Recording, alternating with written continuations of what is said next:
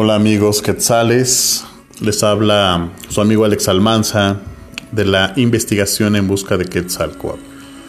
En este nuevo podcast tenemos el título Los Anunnaki y el diluvio y la Atlántida, así que empezamos con esto. Los Anunnaki eran el poder supremo. De acuerdo con el Atrahasis, en un principio, los dioses tenían que trabajar para mantener la tierra funcional, ordenada y en armonía. Entre los trabajadores de sexta generación se encontraban los Ijiji, que habiendo decidido rebelarse contra sus superiores, los Anunnaki, fueron reemplazados por los seres humanos, quienes ahora serían los encargados del sostenimiento del mundo la primera triada Anunnaki estaba formada por Anu, Enlil y Enki, siendo este tercero quien habría sugerido no castigar a los Ijiji y en su lugar crear a los humanos. Y para ello, la diosa de la fertilidad Nintu mezclaría figurillas de barro con la sangre de un dios de bajo rango, Jau y Lu, que para ello fue sacrificado. Así fueron creados los hombres. Pero además de la creación de los humanos, el Adrahasis describe también una gran inundación que conmocionó al mundo antiguo, debido a que el hombre aprendió a reproducirse velozmente.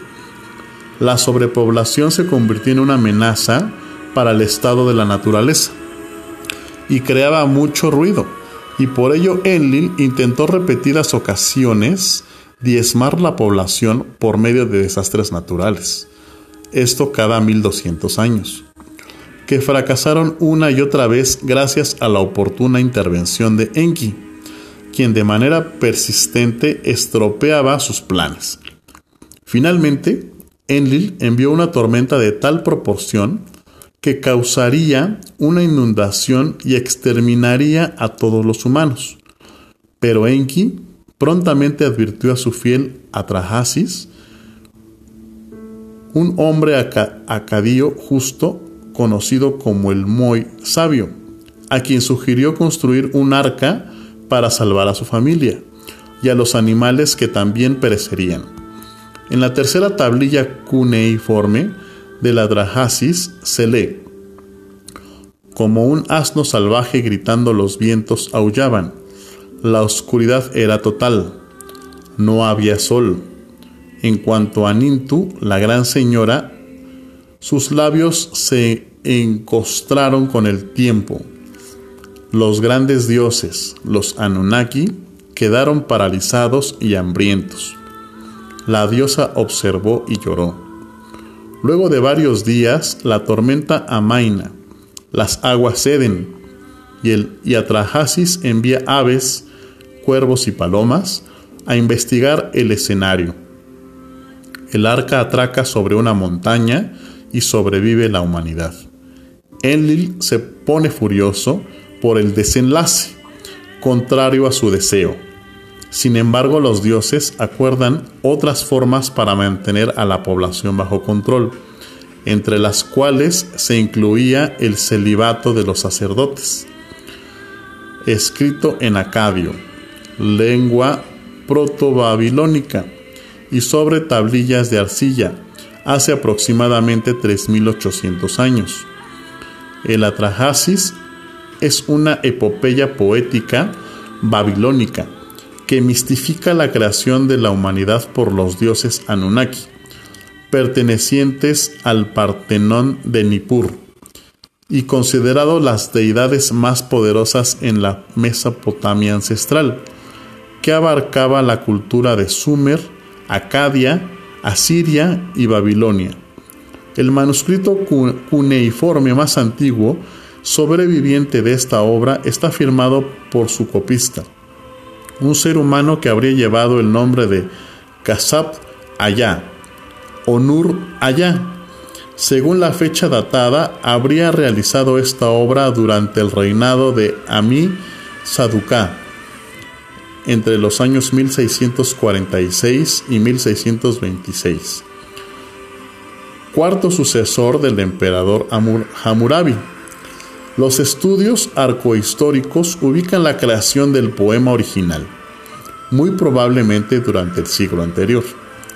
Sorprendentemente, la gran catástrofe de la inundación no proviene originalmente de la Trajasis, sino de una versión mucho más antigua, también idealizada en el Medio Oriente, durante el periodo neolítico. El poema de, Gilgamesh, que ya daba cuentas de los Anunnaki, y posee una antigüedad que se extiende hasta el 2600 años.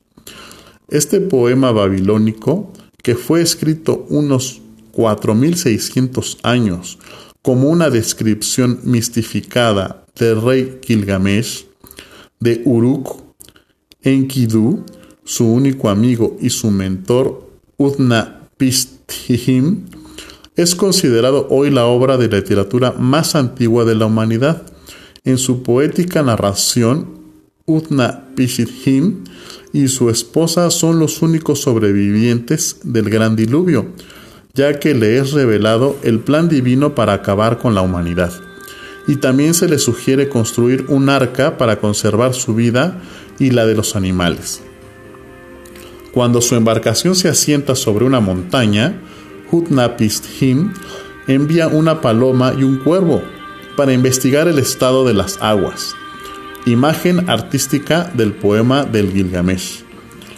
Pero las tradiciones épicas siguieron su curso a través del tiempo y con los siglos y milenios fueron transformadas en escrituras exclusivas del orden religioso, matizadas con el tono característico de la cultura que les adoptaba. Así, la epopeya de la inundación o diluvio se recita hoy a todo neófito judeocristiano y musulmán como un deseo divino para la aniquilación y una parte de su testamento doctrinario. Con una antigüedad estimada de 2700 años, la escritura divina del judaísmo, el Torá, ofrece una versión más moderna del mito. En el libro del Génesis se dice que el dios Yahvé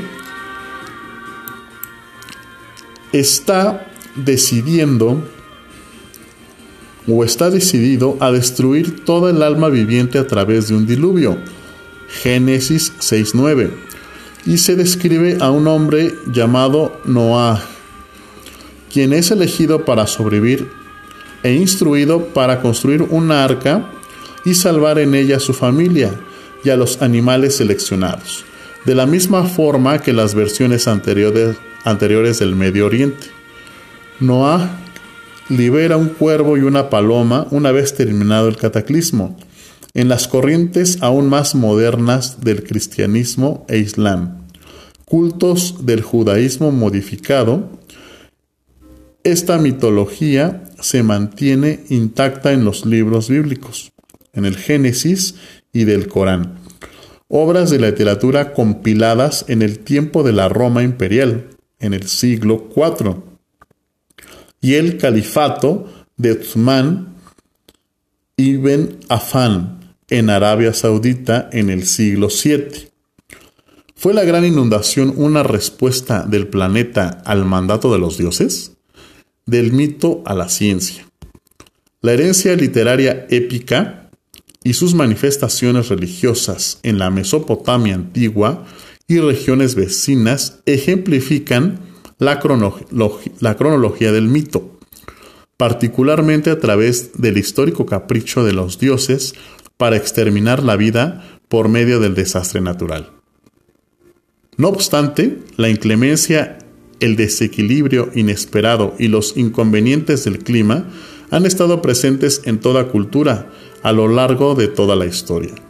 Si bien numerosas civilizaciones antiguas alrededor del planeta testimoniaron acontecimientos como inundaciones, desbordamientos e incrementos en el nivel de las aguas que bañaban sus comunidades, utilizando para ello el arte rupestre, escritos o historietas de la tradición meramente oral.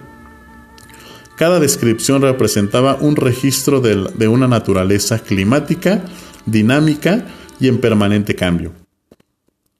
Así, como se mitificaron inundaciones de la misma forma, terremotos, erupciones volcánicas y muchos otros fenómenos naturales como constantemente traducidos en episodios alegóricos y de lo sobrenatural. Las eventualidades meteorológicas fueron una fuente especialmente fértil para la imaginación del hombre, quien supo bien mezclar el campo y las ideas, el acervo cultural de su época y el entorno medioambiental para nutrir las mitologías religiosas y que avanzaron entre generaciones, pueblos y naciones. Así, el dinamismo reverberante y en ocasiones agresivo del velo climático fue resguardado en la prosa de lo divino. El cambio climático opera incesantemente. El cambio micro sucede cada instante y es la causa para que el estado del tiempo evoluciona segundo a segundo, minuto a minuto, y y hora tras hora. El cambio macro opera cíclicamente en amplias escalas y se encarga de reconfigurar los escenarios y relieves en el panorama regional, continental y global, y funciona en la dimensión geológica del tiempo. Las estaciones del año son observables, diferenciables y perceptibles, sensorialmente por los individuos en el ciclo anual, mientras que las eras glaciales y periodos cálidos ocurren a lo largo de miles y millones de años. Y por ello, sus efectos en la variabilidad climática se encuentran fuera del ámbito de la percepción y la experiencia del observador. Las transiciones del cambio macro no son bien definidas y por ello no es posible determinar en qué momento comienzan o terminan. El clima es una variación constante y en el mismo continuum se desenvuelven todos los fenómenos de la naturaleza. Hasta aquí esta investigación acerca de lo que es el diluvio y la historia ejemplificada en las diversas culturas milenarias. Su amigo Alex Almanza para la investigación en busca de Quetzalcoatl. Un gran abrazo.